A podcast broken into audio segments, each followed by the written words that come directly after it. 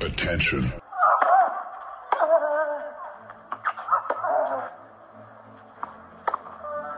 Bitte nehmen Sie schnell Platz, die Spieler sind bereit. Just quiet quickly, please. Für Hallo, da ist der Dominik Thiem. Quiet Please, den Tennisnet Podcast. Das verbale Hawkeye für alle Tennisfreunde, denen ein Aufschlag von John Isner nicht schnell genug ist. Hallo, hier ist Roger Fedor. Wie tief ist der Sand in Roland Garros? Hallo, ich bin Julia Görges. Was hätte Dominik Thiem erst mit einer beidhändigen Rückhand anstellen können? Hallo, hier ist die Angie Kerber. Und wer bringt unseren Gästen eigentlich das Handtuch? Also, shh, quiet please. Quiet Please, der Tennisnet Podcast, Ausgabe 27 und die US Open stehen bevor. Das Turnier in Cincinnati steht bevor. Vielmehr, es ist das Turnier von Cincinnati, das in New York ausgetragen wird und darüber wollen wir plaudern. Zum einen mit dem Chef von Tennisnet.com, dem Turnierdirektor von Kitzbühel, Alex Antonic. Servus, Alex. Servus, grüß euch. Und Alex, wir haben in New York angerufen, haben in die Blase angerufen und ich freue mich sehr, dass Olli Marach on very short notice ein paar Minuten Zeit für uns hat. Olli, du hast gesagt, es geht rund. Grüß dich. Wie genau geht's rund? Da sind wir jetzt ganz gespannt, der Alex und ich. ja, also ihr habt ja auf Tennisnet habt ihr, glaube ich, schon gesehen, ähm, es hat äh, den äh, Peller und äh, in Deulien, was man genau ausspricht, ähm, äh, den haben sie rausgenommen, die beiden Spieler jetzt seit gestern, ähm, obwohl die eigentlich negativ sind. Grund ist, dass denen ihr Coach einen positiven Test haben.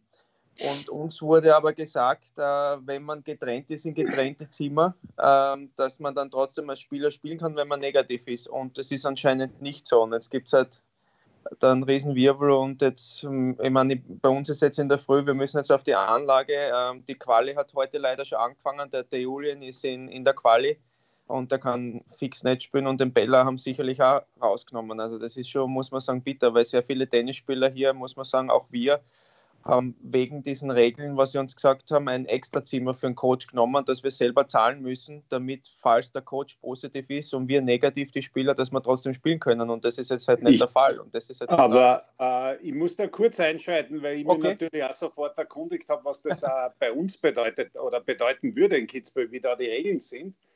Es hat mir niemand so richtig genau Bescheid geben können, außer das, was der Olli jetzt sagt, das haben sie mir teilweise bestätigt. Aber dort ist der Fall gewesen, dass der die beiden Spieler behandelt hat und mit ihnen auch kurz bevor die nach New York gereist sind, zusammen äh, äh, diese Behandlungen, also in der Nähe und alles zuge äh, also, äh, gemacht hat oder durchgeführt hat. Und das war der Grund. Also, ja, also auf die, der anderen Seite räumliche, zusammen die waren Bitte schon was? zusammen, ja, das ist klar, aber wenn die testen ja alle vier Tage und wir haben jetzt gesagt, und der Dominik hat auch vorgeschlagen, also wir haben gesagt, wenn, wenn wir die, wenn die, die, die jetzt täglich diese Leute testen, die Spieler testen und wenn die negativ bleiben, dann sollen die die Möglichkeit haben, ähm, das Turnier zu spielen. Aber das haben sie jetzt halt sofort hier rausgenommen. Das ist halt, glaube ich, Sache.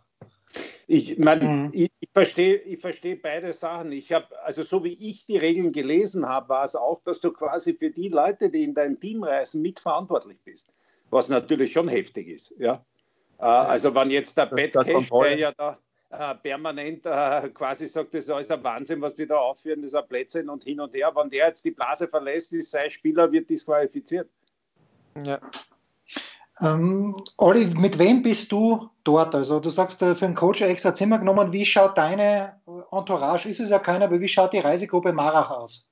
Ja, ich bin, äh, wir haben nur unseren Tenniscoach hier. Also ich, der Tenniscoach ist eigentlich der von meinem Partner, der vom Klassen. Er hat so einen südafrikanischen Coach und den teilen wir uns, ja. Aber sonst ist halt niemand da und, und der, der teilt halt noch ein anderes Team auch. Und wir haben einfach gesagt, ja, wenn jetzt wegen diesen Regeln, ja, dann tun wir den in ein extra Zimmer, wir sind dann eh vier Leute, dann wird es billiger für uns auch und, und äh, so ist es sicherer. Nur halt, der ist ja natürlich mit uns auch am Platz und dann ist das das gleiche Problem, ja, äh, wenn die, sagen wir mal, und der Coach ist positiv, nehmen die uns auch raus. Ja? Oder es ist auch für viele andere mhm. so, die mhm. das gemacht haben. Alle anderen Doppelteams haben auch einen extra Coach im extra Zimmer. Und das ist halt Wahnsinn. Der Alex hat mir gerade einen Artikel geschickt von der New York Times, wo äh, Djokovic ein langes Feature von Christopher Clary und der Djokovic sagt, naja, äh, der wohnt nicht bei euch im Hotel und sagt, äh, er möchte nicht arrogant klingen, aber äh, es ist ihm schon ein Anliegen, dass er eben auswärts wohnt, weil das Hotelzimmer natürlich sehr klein ist und er, er schätzt die ganzen Bemühungen, die gemacht worden sind.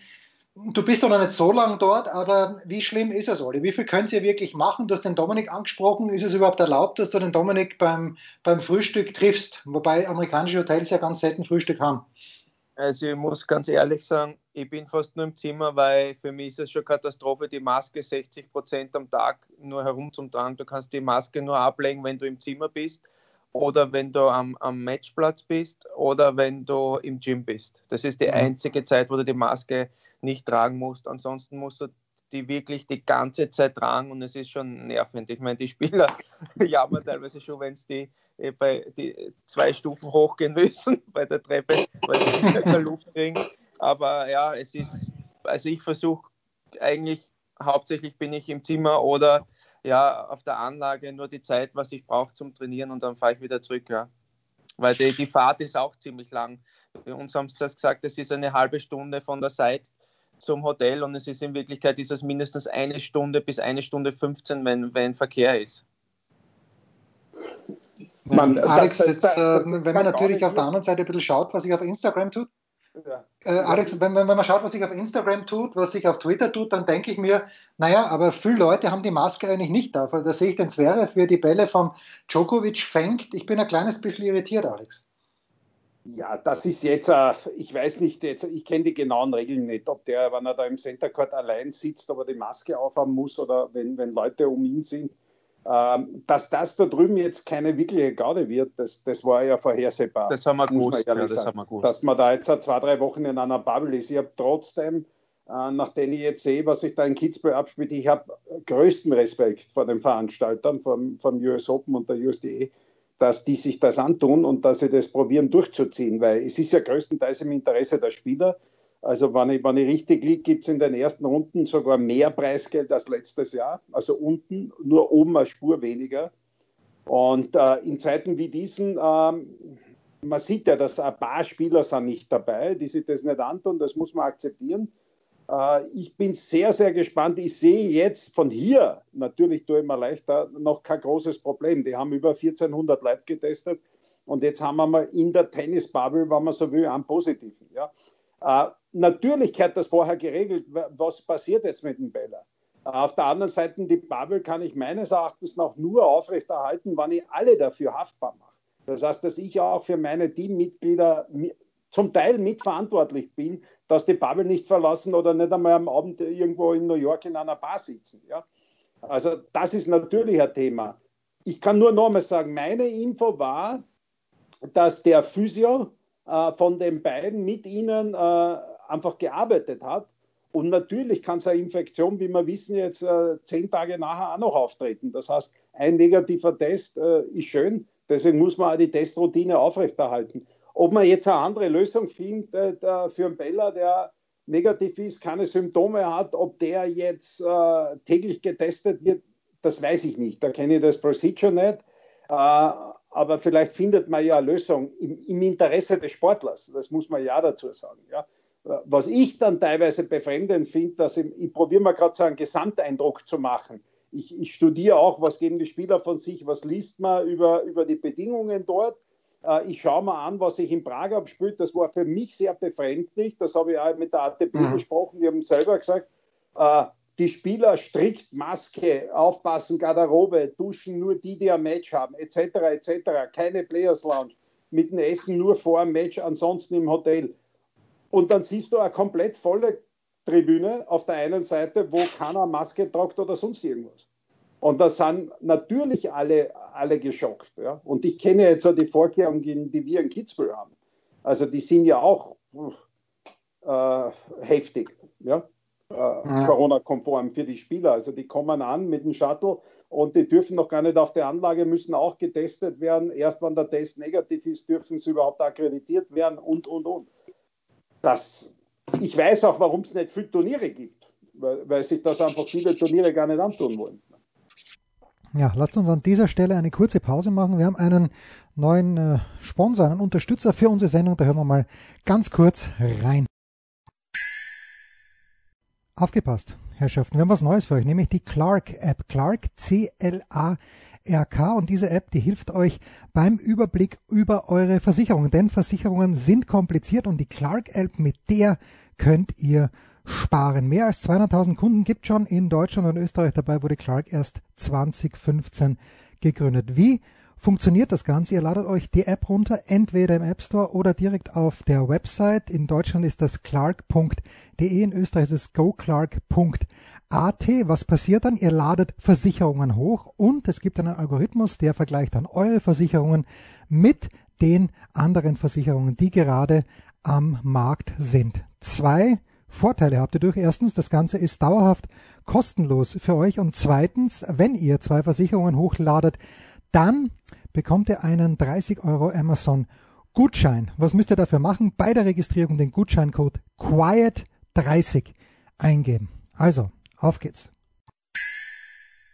Olli, wir haben ja bei dir auch über die fantastischen sozialen Medien gesehen, es war kein Spaß in Panama. Du hast das Beste draus gemacht, aber du durftest ja, wenn ich mich richtig erinnere, nicht einmal gleichzeitig mit deiner Frau einkaufen gehen. Hat sich das A gegen Ende hin ein kleines bisschen gebessert und B, wie matchfit bist du im Moment? Ja, also es ist eigentlich nicht mehr der Lockdown wie vom Anfang an. Wir sind jetzt fast fünf Monate im strengen Lockdown. Also zweieinhalb Monate war ich in der Stadt und habe in den sechs Monaten drei Wochen Tennis gespielt. Das war am Anfang, wie in der Stadt war. Nur es, hat, es ist dann noch schlimmer gekommen, also weil die Leute, sie haben für eine Woche das lockern wollen, also sind alle auf die Straße raus und auf einmal waren wir eines der, ich glaube, wir sind das schlimmste Land der Welt äh, von der Population her, von den Neuinfektionen. Ja. Wir haben 1100 pro Tag ähm, seit zwei Monaten, was brutal ist, ja, bei vier Millionen Leute. Also das ist wirklich heavy und ich, wir, wir, sind dann einfach, man muss sagen, am Strand geflüchtet, weil ähm, man, man braucht eigentlich eine spezielle das heißt so Salva-Conducto dort, dass man äh, da ausreisen kann. Das ist eine eigene Zone und wir haben halt da unser Strandapartment, nur da kann man, das ist eine Community, da kann man sich bewegen und dort habe ich mich, wenn ich ein bisschen Sport machen können. Das Problem war leider, dass ich mich am Rücken wieder ein bisschen verletzt gehabt habe und dann habe ich aufpassen müssen, weil in mhm. Panama gibt es leider keine Sportphysios, keine richtig guten, so wie wir gewohnt sind. Und das war halt also ein bisschen zart für einen Sportler. Und ja, tennismäßig war halt gar nichts. Ich habe also, hab das erste Mal Tennis gespielt, jetzt wie ich da angekommen bin. Also angefangen, ich bin zurück in die Stadt gefahren vom Strand, da habe ich zwei Tage Tennis gespielt und dann dann hierher. Also ich spiele seit sechs Tagen Tennis, deswegen brauche ich noch nicht sagen, wie ich mich fühle. Aber ja, ich versuche halt das Beste daraus zu machen. Ich meine, ich habe nicht viele Optionen gehabt.